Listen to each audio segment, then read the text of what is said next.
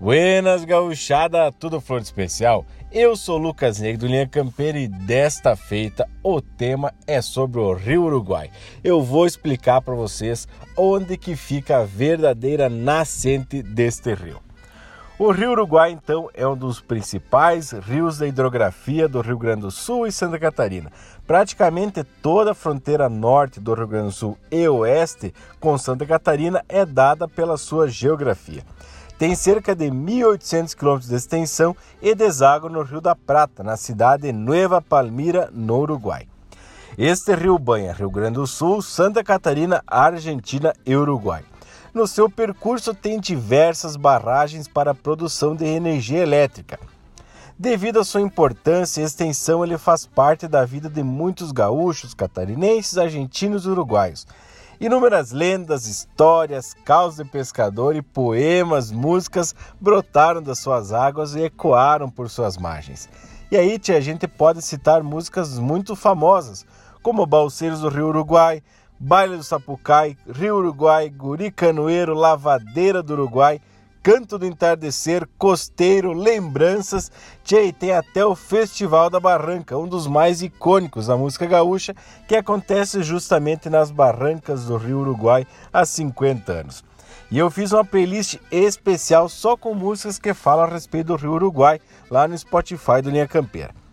Então o nome Rio Uruguai, segundo o pesquisador Eduardo Navarro, vem de provavelmente do Guarani antigo e significa Rio dos Uruguás, pela junção do, de duas palavras, Uruguá, que é um tipo de caracol de água doce, e apóstrofo Y, que significa rio, então Uruguai, Rio dos Uruguás.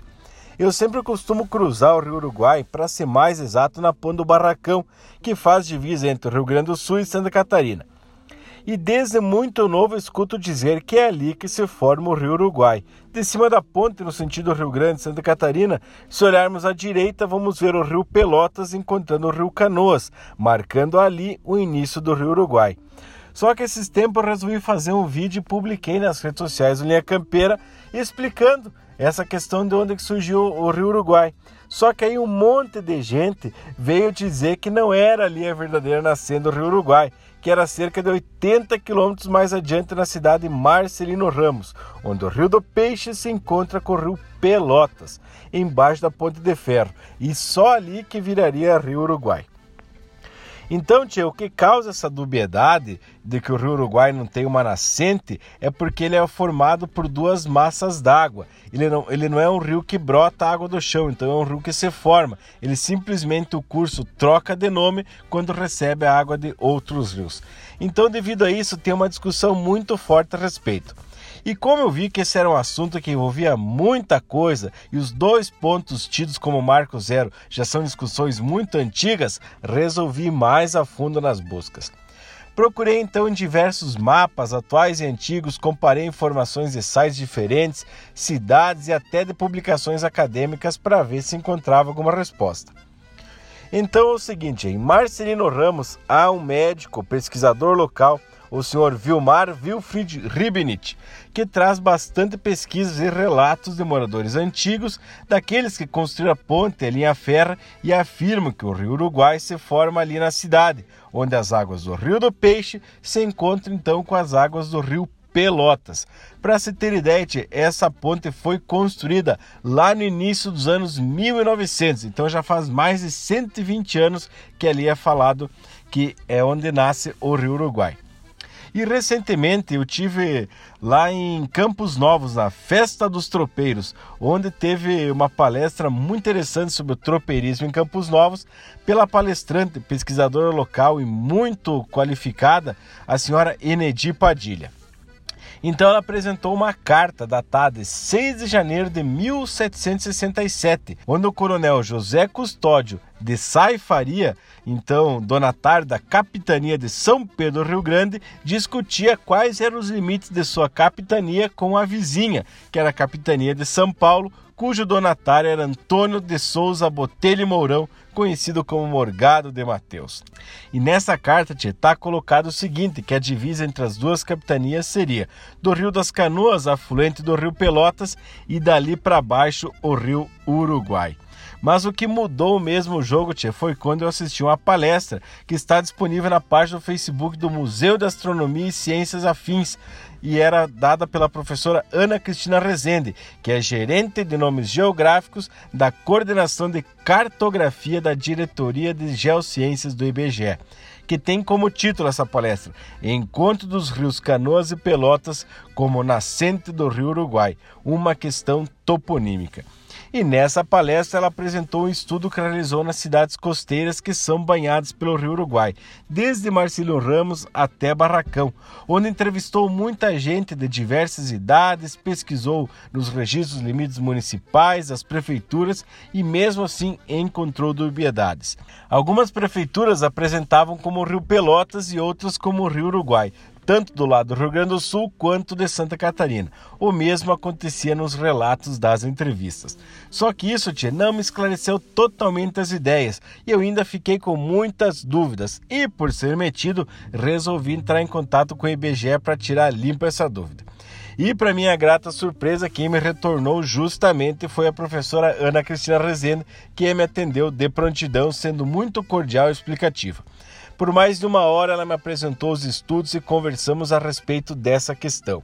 E a resposta do IBGE é a seguinte: as duas nascentes estão corretas. Isso mesmo, tia. Então deixa eu te explicar certinho. Tanto Marcelino Ramos como Barracão podem afirmar que o Rio Uruguai se forma ali.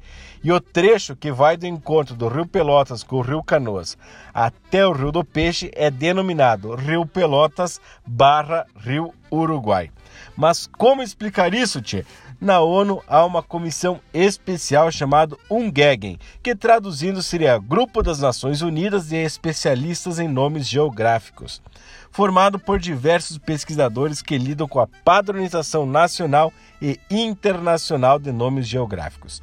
Então, para dar nome a um rio ou uma divisa, é levado em conta os aspectos culturais. Então, em casos como esse, se justifica que esse trecho do rio receba os dois nomes para que sejam atendidas as diferentes tradições no uso do nome geográfico. Tanto que na cartografia brasileira atual irá aparecer Rio Pelotas barra Rio Uruguai, se referindo a esse trecho de cerca de 80 quilômetros. Mas eu aposto, tia, que agora tu deve estar tá se perguntando onde é então essa nascente histórica. Será que conseguiram descobrir alguma coisa? Onde é que teve o primeiro registro como nome Rio Uruguai? Para isso temos também a resposta. Então olha só, tia, é muito antiga. O primeiro registro vem do ano de 1745 onde o padre espanhol Pedro Lozano, cronista da Companhia de Jesus, essa mesma aí da, das missões jesuíticas, fez a seguinte observação sobre a nascente do rio Uruguai. Nasce com pouco caudal e se divide em dois braços, dos quais o mais ao sul chamam de Uruguai Mini e ao norte de Uruguai Guazu, os quais recebem muitos arroios e desde ali se torna muito caudaloso. E já o primeiro mapa que foi encontrado é o mapa das divisas das coroas da Espanha e Portugal na América Meridional. Data de entre de 1751 e 1760, onde aparecem os dois nomes, Uruguai Guazu e Uruguai Mini. Agora, tia, tem outro mapa que ajuda a gente a entender melhor quais rios são esses, eh, quais nomes seriam atualmente né, o Rio Uruguai Guazu e o Uruguai Mini. E é do ano de 1740, de autoria de Diogo Soares, grande matemático e cartógrafo português que veio ao Brasil com o objetivo de traçar o novo Atlas do Brasil por meio de latitudes e longitudes observadas. Ou seja, para isso ele precisava estar presente nos locais para poder observar adequadamente. Neste mapa, então, ele apresenta pela primeira vez o nome Rio das Canoas, se referindo ao Rio Canoas, e ao sul aparece Uruguai Mini, ou seja, Uruguai Guazu é o Rio Canoas. Mas qual seria então esse Uruguai Mini? Isso a gente tem que ir lá para o então, de 1749, quando o padre José Quiroga, da Companhia de Jesus, ele fez uma pesquisa sobre as bacias dos rios Paraná e Uruguai, que eram as bacias onde uh, estavam as missões jesuíticas. Nesse mapa, então, aparece a maioria dos rios com os nomes indígenas, detalhando o Alto Uruguai e vários afluentes. E ali mostram alguns caminhos de tropa que os portugueses abriram, e aí novamente aparece o nome Uruguai Mini, exatamente onde hoje é o rio Pelotas. Inclusive, tem o marco de um passo ali uh, de, de, de tropeiros, então é possível identificar que esse passo existe até hoje e ele está no rio Pelotas. Então a gente chega à seguinte conclusão: o rio Uruguai Guazu é o rio Canoas e o Uruguai Mini é o rio Pelotas. Por isso, então, podemos afirmar que a nascente histórica do Rio Uruguai é no encontro das águas do Rio Pelotas com o Rio Canoas, próximo a Barracão, desde 1700 e Pedrinha Branca. Mas me conta aí então, tia, tu já sabia de toda essa história? Imaginava que ia ter tanta coisa envolvida? Eu queria agradecer imensamente novamente a professora Ana Cristina por ter compartilhado a sua pesquisa conosco e por ter sido tão atenciosa desde o primeiro contato até a data de gravação hoje. E quero aproveitar para complementar que, segundo ela, há planos para prosseguir nos estudos para determinar ou esclarecer como surgiu a história do Marco Zero ser apontado no encontro das águas do Rio do Peixe com o então Rio Uruguai ou Rio Pelotas. Isso seria de grande valia cultural para a história do Rio Uruguai. Então tinha isso. Se te agradou, tu já sabe o que fazer. Compartilhe esse conteúdo aqui com mais gente e ajude o Linha Campeira a esparramar ainda mais essa nossa rica cultura mundo afora. No mais, então, te deixo um abraço aqui do tamanho desse Rio Uruguai e até o próximo Linha Campeira.